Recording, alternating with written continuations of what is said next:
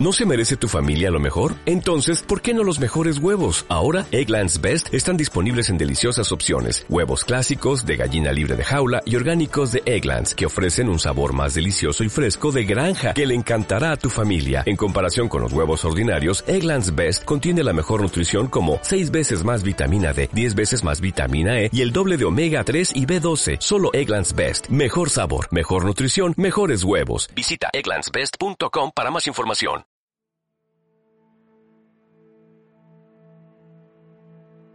Felizmente ocupado. Un cuento de Francesc Miralles para la revista Mente Sana. Jorge se levantó de la mesa y se asomó a la ventana a respirar. El corazón le latía muy rápido y un sudor frío le empapaba la nuca y las manos. No era la primera vez que sufría una crisis de angustia, pero en esta ocasión le había saltado mientras estaba solo en su despacho, sin más presión que la bandeja de entrada de su correo electrónico. Llevaba más de una hora repasando los mensajes importantes que debería haber respondido hacía días.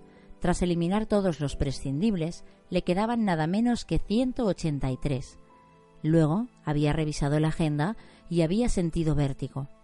Era imposible que lograra hacer todas aquellas llamadas y gestiones en una jornada de trabajo. En aquel momento se acercó Imanol, un abogado recién licenciado que hacía prácticas en el bufete como pasante Nadie sabía cuál era la función exacta de aquel chico, pero caía bien a todos. En un ambiente de jóvenes prematuramente envejecidos y mujeres atacadas por el estrés, sus bromas y ocurrencias eran un soplo de aire fresco. ¿Está bonita la calle? le preguntó a Jorge. Yo diría que está horrible, como siempre. No hay lugar más feo en esta ciudad. Es posible, rió Imanol. Pero en el bar de abajo hacen una paella espectacular. ¿De verdad? Aquí todos dicen que su cocina es una porquería. Ya no.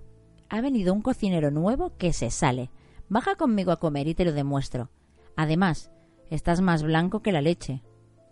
Jorge aceptó la invitación del pasante, que con su ligera cháchara por un momento le había hecho olvidar la ansiedad que le tenía paralizado. Sin embargo, mientras bajaba con él en el ascensor, empezó a arrepentirse. ¿Cómo se atrevía a perder el tiempo con un menú de tres platos.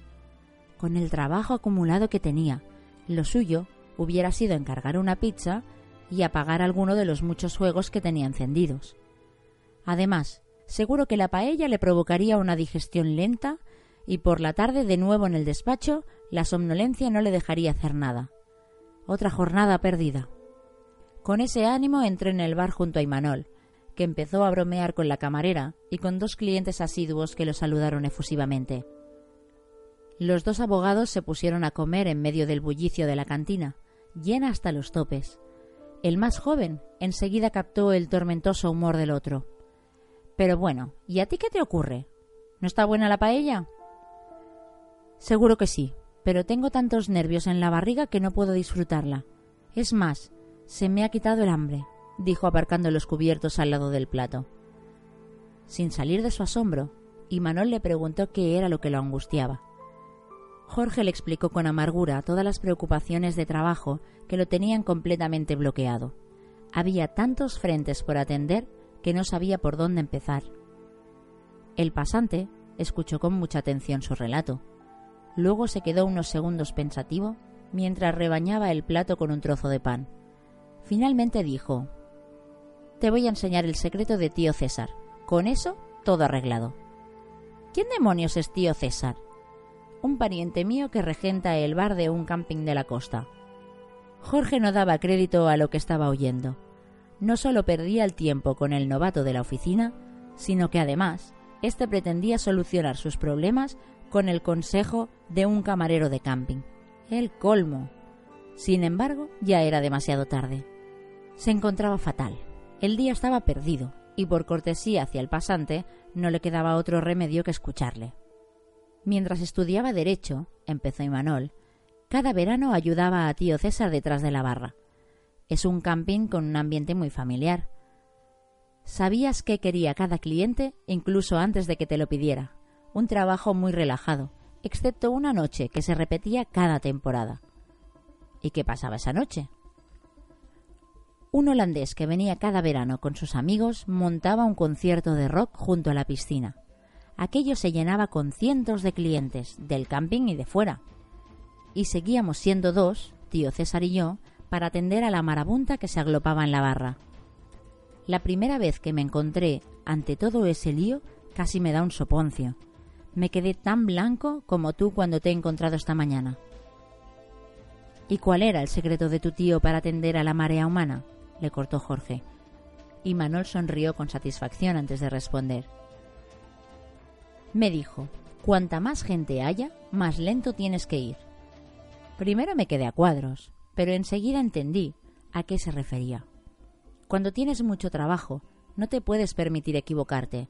Por ejemplo, si un cliente, después de esperar 15 minutos, te pide un cuba libre y tú le llevas una cerveza, no vas a poder enmendar el error porque habrá otra gente que te estará tosigando. Y si pierdes los nervios y se te cae una bandeja al suelo, entonces estás perdido. Cuando vas hasta arriba de curro... No hay tiempo para enmendar fallos, completó el abogado. Lo entiendo. Por eso conviene ir tranquilito pero sin dormirse. Primero uno, luego el otro, a continuación el tercero, y así hasta el final. En lugar de preocuparte, te ocupas de las cosas, eso es todo. Así se te pasa el turno volando e incluso llegas a divertirte. Impresionado por aquella lección tan sencilla y llena de sentido común, esa misma tarde el abogado decidió poner en práctica el secreto de tío César.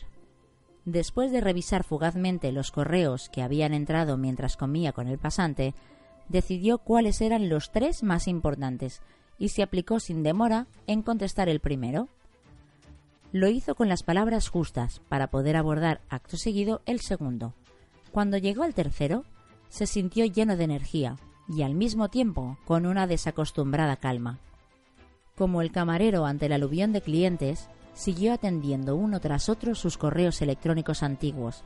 A las seis de la tarde, se dio cuenta de que la mitad de los asuntos estaban resueltos.